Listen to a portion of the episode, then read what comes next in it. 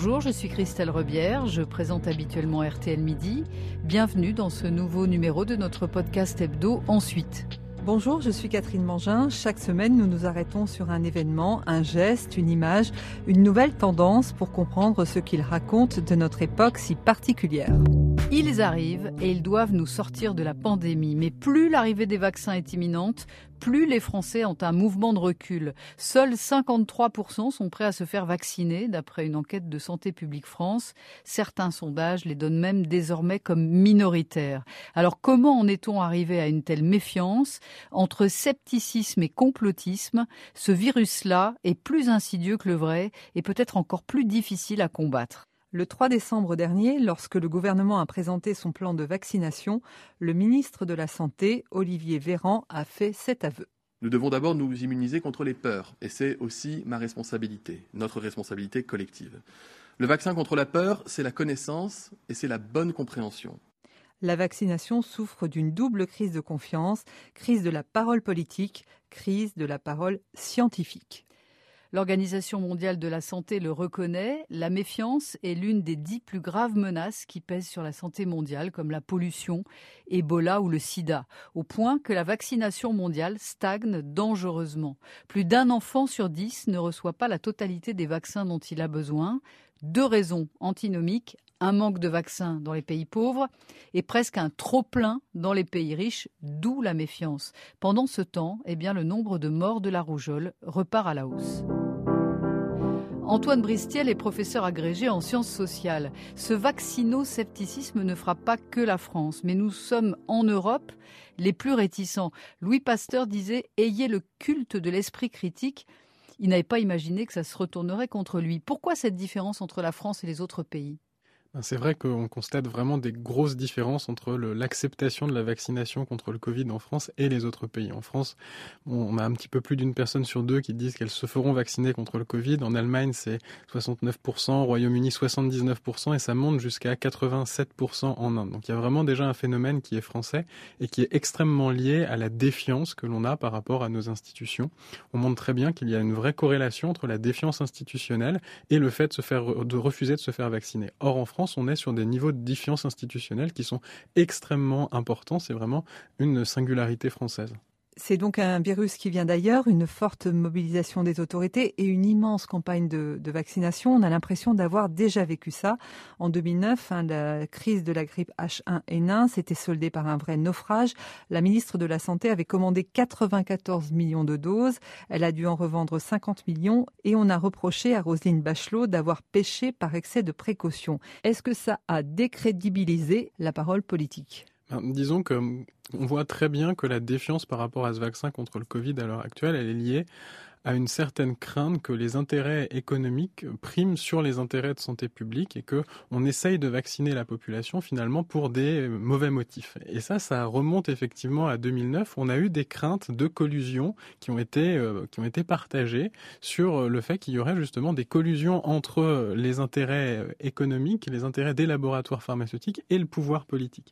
Et on remarque que ça a largement imprégné dans la population française, qui a créé une base de défiance par rapport au vaccin en général, qui est encore constatable à l'heure actuelle, et même de manière plus importante sur ce vaccin contre le Covid. C'est ce soupçon de conflit d'intérêts qui est toujours actuel finalement? C'est ça, il y a vraiment ce motif de, soupçon de conflit d'intérêts, et puis on a également la crainte des effets secondaires de la vaccination, la crainte que finalement le remède serait pire que le mal. Et là, il y a plusieurs épisodes de, vaccination qui ont entaché ce sentiment de confiance par rapport à la vaccination en général. Alors c'était dans les années 90 avec le vaccin contre l'hépatite B où on a eu des soupçons que la sclérose en plaques soit liée euh, à cette vaccination. Puis euh, euh, en 2009 également, on a eu la crainte que le, que le vaccin euh, contre H1N1 bah, puisse avoir causé des cas de, narcolepsie. Donc euh, ça, ces soupçons finalement d'effets secondaires, bah, ça va avoir un impact euh, assez important sur la défiance vaccinale. Et là, on en arrive au complotisme et au conspirationnisme. En mars 2015, Bill Gates, le fondateur de Microsoft, a été pris pour cible. Lors d'une conférence à Vancouver, il avait déclaré que si quelque chose devait tuer plus de 10 millions de personnes dans les prochaines décennies, ce ne serait pas une guerre, mais un virus infectieux et qu'on n'avait pas assez investi dans ce domaine. Visionnaire? Non manipulateur. Comment un simple constat peut-il déclencher une telle vague, Antoine Bristiel? C'est vrai qu'on remarque que les, les, items médicaux et la question des vaccins, c'est une question sur laquelle les conspirationnistes vont se mobiliser tout particulièrement. Alors en France, par exemple, la théorie conspirationniste qui est la plus partagée par plus d'un tiers de la population française quand même, c'est le fait qu'il existerait une collusion entre l'État et les laboratoires pharmaceutiques pour cacher la réalité sur la nocivité des vaccins. Donc on a vraiment une, une crainte assez importante concernant la vaccination, mais qui est liée finalement un phénomène de peur. C'est la peur de la vaccination qui va entraîner l'acceptation de telles, de telles théories conspirationnistes. Et alors, si on en revient au même Bill Gates, hein, il a été accusé cet été d'avoir créé la Covid pour mieux faire travailler des laboratoires partenaires de sa fondation. Il l'avait d'ailleurs évoqué sur RTL le 15 septembre dernier. Ce n'est évidemment pas vrai. Mais enfin, ça fait comme un peu peur qu'une qu'une euh, rumeur aussi fausse euh, puisse arriver jusqu'aux euh, réseaux sociaux et, et, et ensuite complètement déformer la vérité. Comment ces théories qui circulent peuvent aujourd'hui affecter autant la vérité? Est-ce que c'est leur vitesse de diffusion qui fait qu'on en arrive à cette situation-là? Bon, je pense qu'il faut un peu se défaire de l'illusion technologiste qui considérerait à dire que tous les problèmes sont liés finalement aux réseaux sociaux, au développement d'Internet, à la viralité de ces, théories complotistes. Effectivement, les réseaux sociaux ont un rôle à ce niveau-là. Mais il y a quelque chose de plus profond et on montrait justement dans une enquête que c'est extrêmement lié, l'adhésion aux théories conspirationnistes, à euh, la défiance envers les institutions parce que vous n'avez pas confiance dans vos institutions, donc vous n'avez pas confiance dans les discours officiels, et vous allez donc adhérer euh, par réflexe euh, et finalement euh, en creux à toutes les théories qui vont aller à l'encontre de la parole officielle. Et c'est comme ça que l'on se retrouve avec des personnes qui adhèrent massivement à des différentes théories conspirationnistes qui peuvent paraître totalement farfelues. Ils sont des gens qui se définissent d'abord comme anti-système? Je ne sais pas s'ils se définissent eux-mêmes comme anti-système, mais en tout cas, ils le sont. Ils sont extrêmement défiants par rapport à ces, institutions-là, et ils sont donc finalement prêts à croire toutes euh, les théories qui vont à l'encontre de ces institutions officielles. C'est ce qu'on appelle en psychologie sociale un raisonnement motivé. Donc, c'est-à-dire que vous partez avec euh, euh, votre idée de base, ce que dit le gouvernement, ce que disent les institutions est faux. Et tout ce qui va aller euh, dans le sens de votre propos initial, c'est-à-dire de la critique du gouvernement, bah, vous allez le considérer comme vrai. Et c'est pour ça qu'on va adhérer à toute une série de théories, à tout un argumentaire bah, qui va à l'encontre de, du gouvernement, des institutions euh, en général. Oui, et puis comme avec les big data aujourd'hui, hein, euh, on sait qu'on va retrouver systématiquement, euh, on va être Google par exemple va nous renvoyer systématiquement vers nos centres d'intérêt, ça s'auto-alimente. Tout à fait. Donc ça va bien au-delà des réseaux sociaux. Ça va bien au-delà des réseaux sociaux, mais là, à ce niveau-là, c'est vrai que les réseaux sociaux ont un rôle particulièrement important. C'est ce qu'on appelle des bulles de filtre. C'est-à-dire que vous allez être sur votre groupe Facebook seulement avec des personnes qui sont d'accord avec vous. Donc les personnes qui ne sont pas d'accord avec vous, elles sont automatiquement éjectées de ce, groupe-là. C'est comme ça que fonctionnaient les groupes pro-Raoult, que fonctionnent les groupes anti-masques et les groupes anti-vaccins également. Et donc vous allez retrouver sur ces groupes-là tout un argumentaire qui va toujours conforter ce que vous, ce que vous, ce en quoi vous croyez, qui va toujours apporter de l'eau à votre moulin. Et ce qui est assez euh, pernicieux, c'est que ça va également vous, vous construire personnellement et ça va également vous donner toute une série d'arguments que vous allez pouvoir réutiliser ben, pour convaincre vos proches, alors sur les réseaux sociaux, mais également dans, dans la vie euh, réelle. Donc euh, c'est là où on a un impact qui est extrêmement puissant. Et alors parfois, il y a encore une dimension supplémentaire qui est préoccupante, c'est que les scientifiques eux-mêmes participent de la diffusion de ces, informations. Alors, c'est pas tout à fait nouveau, hein, puisqu'en 1998, un chercheur britannique avait publié une étude qui faisait le lien entre le vaccin contre la rougeole, les oreillons et la roubiole, le fameux ROR et l'autisme. Ce chercheur avait fini par dire, par avouer qu'il avait bidonné cette, cette étude. Mais c'était trop tard, le mal était fait. Oui, tout à fait. Et alors là, ce qui est euh, extrêmement euh, problématique dans la période actuelle, c'est que on voit qu'on a une baisse de la confiance dans les scientifiques. Alors, on n'avait pas confiance en France dans nos institutions politiques, mais on était sauvés, on avait confiance dans nos scientifiques. Ça passait pour une autorité supérieure à laquelle on pouvait se référer en toutes circonstances. Au début de la crise, on a 90% de confiance dans les scientifiques. Maintenant, on est autour de 70% de confiance, en l'espace de 8 mois. On a une baisse de 20 points de la confiance dans les scientifiques. Et ça, effectivement, d'avoir eu une mise en scène de controverses scientifiques bah, sur des plateaux de télévision où des scientifiques venaient s'opposer de manière extrêmement virulente et où certains arrivaient avec des arguments bah, qui étaient tout simplement faux, mais qui pouvaient imprégner dans la, population, bah, forcément, on a eu l'impression que la parole scientifique, c'était une sorte de brouhaha et qu'on ne pouvait plus s'y fier. Alors, vous avez mené une étude passionnante avec la Fondation Jean Jaurès sur le profil des réfractaires euh, au vaccin. Qui sont-ils en fait? Ben, Je pense que la première chose, c'est de ne pas réduire les anti-vaccins à des complotistes. C'est-à-dire qu'il y a une méfiance de bonne foi par rapport à la vaccination qui est liée justement au fait que c'est un vaccin avec lequel nous n'avons pas de recul et les personnes justement sont inquiètes de ce manque de recul et des potentiels effets secondaires de la vaccination. Après, quand on rentre dans les caractéristiques euh, sociologiques, on se rend compte que ce sont plutôt des personnes jeunes qui sont à l'heure actuelle réticentes euh, par rapport à la vaccination, bah, justement parce qu'elles font un calcul entre les avantages de la vaccination et les risques et vu qu'elles sont euh, relativement jeunes, elles se disent je suis peut-être pas le public le plus touché par le Covid et donc je ne vais pas accepter de me faire vacciner. Il y a aussi le fait que les anciens, eux, ils ont connu d'autres épidémies comme la polio par exemple. Hein. Euh, les, nos aînés beaucoup ont vu euh, un frère, un oncle partir de la polio. Donc le vaccin était essentiel. Or, on a perdu cette notion-là. Tout à fait. Et on se rend compte que la défiance vaccinale, c'est avant tout un problème de pays riches en temps normal. Et alors avec le Covid, d'autant plus.